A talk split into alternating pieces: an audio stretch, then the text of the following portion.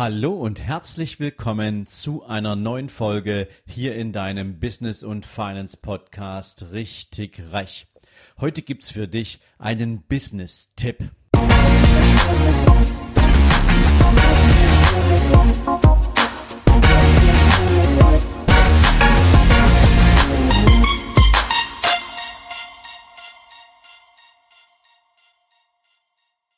Guten Morgen und herzlich willkommen zu einer neuen Business-Folge. Und heute möchte ich dir gerne mal ein paar Tipps mitgeben, wie du, wenn du Unternehmer bist, deine Firma vor einer Insolvenz schützen kannst.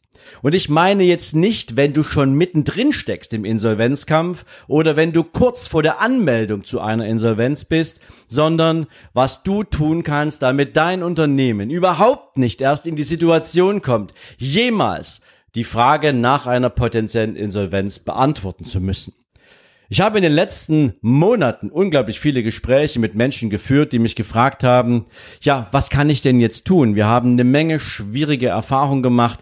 Wir haben eine Menge Unternehmer gesehen, die es irgendwie gerade so von einer Woche zur anderen schaffen. Und ich möchte gar nicht erst in eine solche Situation kommen.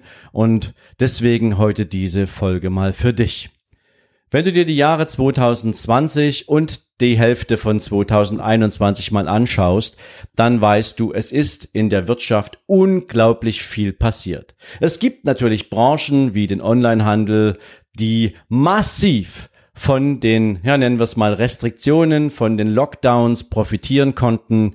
Das Delivery-Geschäft ist explodiert. Amazon hat noch nie so viel Geld verdient und viele andere Lieferdienste auch nicht. Aber es gibt natürlich auch eine Menge Unternehmen, die na nennen wir es mal so richtig unter die Räder gekommen sind. Sie mussten Umsatzverluste in Größenordnungen hinnehmen. Sie mussten Mitarbeiterinnen und Mitarbeiter in Kurzarbeit schicken, bevor sie sie gegebenenfalls final dann auch gekündigt haben. Es gab praktisch für manche Branchen ein Berufs- bzw. ein Berufsausübungsverbot. Ich denke jetzt mal nur beispielsweise an Kosmetiksalons, an Massagesalons, aber eben auch an die Gastronomie. Ja, wie lange wurden diese Unternehmen unterm Deckel gehalten und durften gar nichts tun und niemand hat sich so wirklich dafür interessiert, ob sie alle überleben können.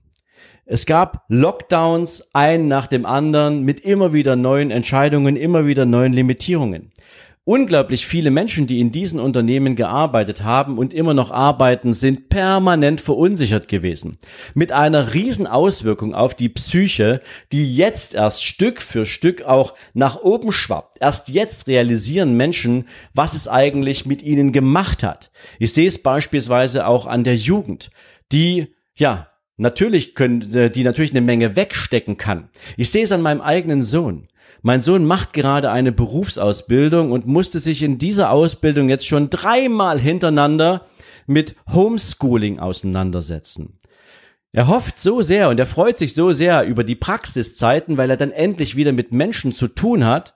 Aber wir dürfen nicht vergessen, dass Menschen soziale Wesen sind und Homeschooling für Kinder und für Jugendliche, für Menschen, die sich gerade im Eintritt ins Berufsleben befinden, ist soziales Miteinander so unglaublich wichtig und doch hat, hat die Gesellschaft weggeschaut. Zumindestens die Entscheidungsträger haben weggeschaut. Und wie verhält es sich mit all den Auszubildenden in den Unternehmen, die in die Berufsschule gehen müssen? Du siehst, es hat eine Menge Auswirkungen gegeben, Dazu kommen noch schlecht organisierte staatliche Hilfspakete. Ich denke nur an die Novemberhilfen, die irgendwann Ende Januar oder im Februar ausgezahlt worden sind. Und natürlich auch die mangelnde und vielleicht auch manchmal absolut nicht gewollte Flexibilität von irgendwelchen Fixkostenempfängern, seien es jetzt die Mieten, seien es Nebenkosten, seien es Versicherungen oder seien es selbst die Banken, die natürlich ihre Raten für ihre Darlehen haben wollten, unabhängig davon, ob das Unternehmen gerade seine Arbeit aufnehmen darf darf oder nicht. Und wenn du dir das alles anschaust und du jetzt weißt, dass wir auf der einen Seite zwar einen riesen Börsenhype haben. Ja, du siehst das, der Dow Jones hat Höchststände erreicht, der deutsche Aktienindex hat Höchststände erreicht und trotzdem erwartet man im deutschen Mittelstand eine riesen Insolvenzwelle in den nächsten 18 Monaten. Und deswegen ist es wichtig, dass ich dir heute mit dieser Folge mal ein paar Tipps mitgebe, wie du für die Zukunft dein Unternehmen gegen Insolvenz schützen kannst. Und natürlich sind das alles keine Garantien, denn das, was wirklich wichtig ist, ist, dass dein Geschäftsmodell funktioniert. Dass das, was du tust, auch wirklich Sinn und Verstand hat und dass du dir genau überlegt hast, wie du deinem Markt auch die Erfolge abbringst, wie du deine Umsätze und deine Gewinne machst. Aber wie du es am Ende sinnvoll anstellst, das erzähle ich dir jetzt in ein paar verschiedenen Tipps. Das erste ist natürlich, dass du einen soliden Businessplan brauchst. Und dieser Businessplan sollte nicht mit absoluter Vorsicht geschrieben sein, so nach dem Motto, ich setze mir Ziele, die ich sowieso erreiche, denn dann wirst du auch nur das erreichen, was du sowieso hättest erreichen können. Du wirst dich nicht anstrengen, um mehr zu schaffen. Und du wirst auch nicht richtig Gas geben und du wirst auch kein Momentum erzeugen. Weil Momentum ist etwas, das du dann richtig ausbaust, wenn der Laden einmal läuft. Dann stoppst du das nicht. Aber wenn du sowieso nur Ziele erreichen willst, von denen du ziemlich sicher bist, dass du sie hinbekommst, naja, dann wird es auch kein Momentum brauchen, um richtig Gas zu geben und dann wirst du auch nie eine progressive Wachstumskurve hinlegen, sondern wirst linear so ein bisschen vor dich hindümpeln. Also ein solider Businessplan. Punkt Nummer eins mit einer echten Wachstumsstory, ein echter Wachstumscase. Das zweite, Natürlich gibt es aktuell eine Unmenge an Möglichkeiten, dein Unternehmen auch anders und neu zu strukturieren, neue Produkte zu entwickeln, neue Märkte anzugehen, vielleicht auch, ja, ganz neue Zielgruppen anzusprechen und das alles könntest du jetzt mal als sogenanntes Projekt betrachten. Ein Projekt, was du noch nicht begonnen hast. Und wenn du ein Projekt noch nicht begonnen hast, aber schon weißt, dass es so, dass es so werden soll, dann hast du die Möglichkeit, sogenannte Fördermittel dafür in Anspruch zu nehmen. Und diese Fördermittel liegen bei EU und dem Deutschen Bund einfach nur rum. Du weißt, ich habe schon ein paar Mal darüber gesprochen, die Fördermittelnutzungsquote liegt bei gerade mal acht Prozent der deutschen Unternehmen. Die haben das verstanden, die machen das schon seit vielen Jahren und sparen so Unmengen Geld. 92 äh, Prozent der deutschen Unternehmen haben sich entweder noch nie mit Fördermitteln beschäftigt oder sie haben viel zu viel Angst davor, Fördermittel aufzunehmen, weil der gesamte Prozess so undurchsichtig und so kompliziert und komplex ist.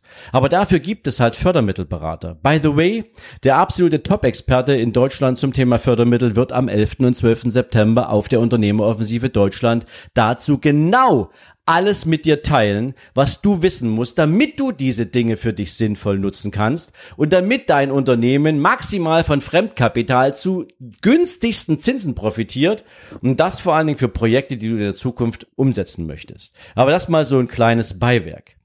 Darüber hinaus ist es natürlich wichtig, dass du deinem Unternehmen auch eine Struktur gibst. Denk mal an letzte Woche, als ich dir mittwochs was zum Thema Unternehmensstruktur gesagt habe.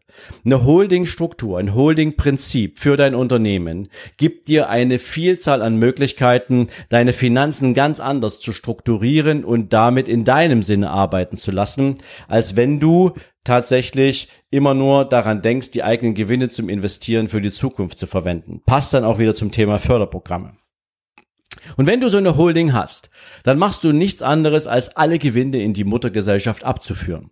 Und wenn die Gewinne in der Muttergesellschaft sind, darüber hatte ich letzte Woche mal im Ansatz gesprochen, dann kannst du mit diesen Gewinnen in der Muttergesellschaft machen, was du willst. Unter anderem kannst du eben investieren, du kannst dir eine Reserve aufbauen, die deinem Unternehmen Sicherheit gibt, falls sie mal wieder durch schlechte Zeiten muss. Du hast die Möglichkeit, sogenanntes ja, nennen wir es mal Investmentgeschäft zu machen in Bezug auf Aktien oder ähnliche Investmentprodukte und vieles, vieles mehr. All das kannst du in einer Holdinggesellschaft machen. Darüber hinaus brauchst du unbedingt einen Steuerberater. Und wenn ich jetzt sage einen Steuerberater, dann nicht das, was du dir aktuell vorstellst. Glaub mir, ich habe eine Menge Steuerberater kennengelernt, zumindest die, die sich so genannt haben. Und ich musste die Erfahrung machen, dass sie zwar irgendwann mal eine Ausbildung zum Steuerberater gemacht haben und auch ein Examen dazu geschrieben haben, aber dass sie am Ende des Tages leider nur Steuerverwalter sind. Sie sind nicht innovativ. Sie denken sich für dein Unternehmen nicht irgendetwas aus, was dir dabei helfen könnte, deine Finanzen zu schützen. Sie sind der verlängerte Arm des Finanzamts. Für alle, die jetzt Steuerberater sind und zuhören, die sich angesprochen fühlen, macht bitte euren Job. Helft den Unternehmen, richtige, sinnvolle finanzielle Entscheidungen zu treffen. Und wenn ihr nicht wisst, wie es geht, dann lernt von denen, die es schon vorgemacht haben. Wieder ein Tipp. Unternehmeroffensive 11. und 12. September spricht einer der erfolgreichsten wirklich Unternehmenssteuerberater für die Teilnehmer und erzählt, was alles sinnvoll und richtig ist, damit du keine Fehler in deiner Unternehmensstruktur machst. Darüber hinaus ist es natürlich unablässig und unglaublich wichtig, dass du knallharte, wasserdichte Verträge mit deinen Mitarbeiterinnen und Mitarbeitern hast, dass du Verträge mit deinen Geschäftspartnern hast, dass du knallharte, wasserdichte Verträge mit deinen Kunden hast.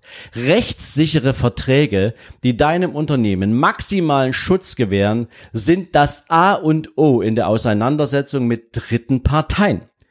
Das ist ultra wichtig und deswegen ist der zweite Freund deines Unternehmens ein absoluter Top Unternehmensrechtsanwalt, den du brauchst. Nächster und letzter Punkt ist, du brauchst die richtigen Versicherungen. Du brauchst die richtigen Versicherungen gegen Schäden und vor allen Dingen auch gegen eventuelle Klagen. Vielleicht wusstest du, dass in den USA jedes Jahr 40 Millionen Klagen gegen Unternehmen eingereicht werden, mit einem volkswirtschaftlichen Schaden von mehr als 250 Milliarden US-Dollar. 250 Milliarden US-Dollar Schaden, der durch 40 Millionen privat geführte Klagen gegen Unternehmen entsteht.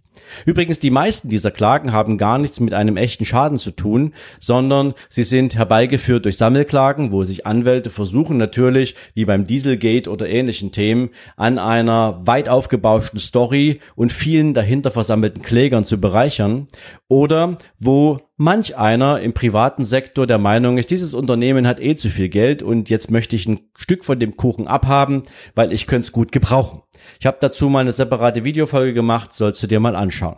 Also all diese ganzen Dinge helfen dir dabei, dass du deinem Unternehmen maximale Sicherheit gibst, um finanziell keinen Schaden zu erleiden. Denn die Insolvenz wird ja nicht herbeigefügt, äh, herbeigeführt, weil du vielleicht mal, naja, einen Teil vergessen hast anzuschrauben, sondern Insolvenzen werden herbeigeführt, weil deine Finanzen nicht mehr zusammenpassen, weil deine Ausgaben höher sind als deine Einnahmen, weil Menschen oder Unternehmen dir Schaden zufügen, weil dein Wettbewerb dir davonläuft oder weil du einfach eine falsche Finanzplanung aufgesetzt hast und zu viel Eigenkapital in langlebige Investments gesteckt hast, ohne die Möglichkeiten zu nutzen, die dir Förderprogramme bieten. Du siehst, es ist ein Riesenpool von Themen, mit dem du dich dabei auseinandersetzen darfst. Und deswegen, wenn du jetzt mitgenommen hast, wie du anfangen kannst oder wenn du noch unsicher bist, wie du es richtig machst, dann wiederhole ich meine Einladung an dich natürlich gern noch einmal.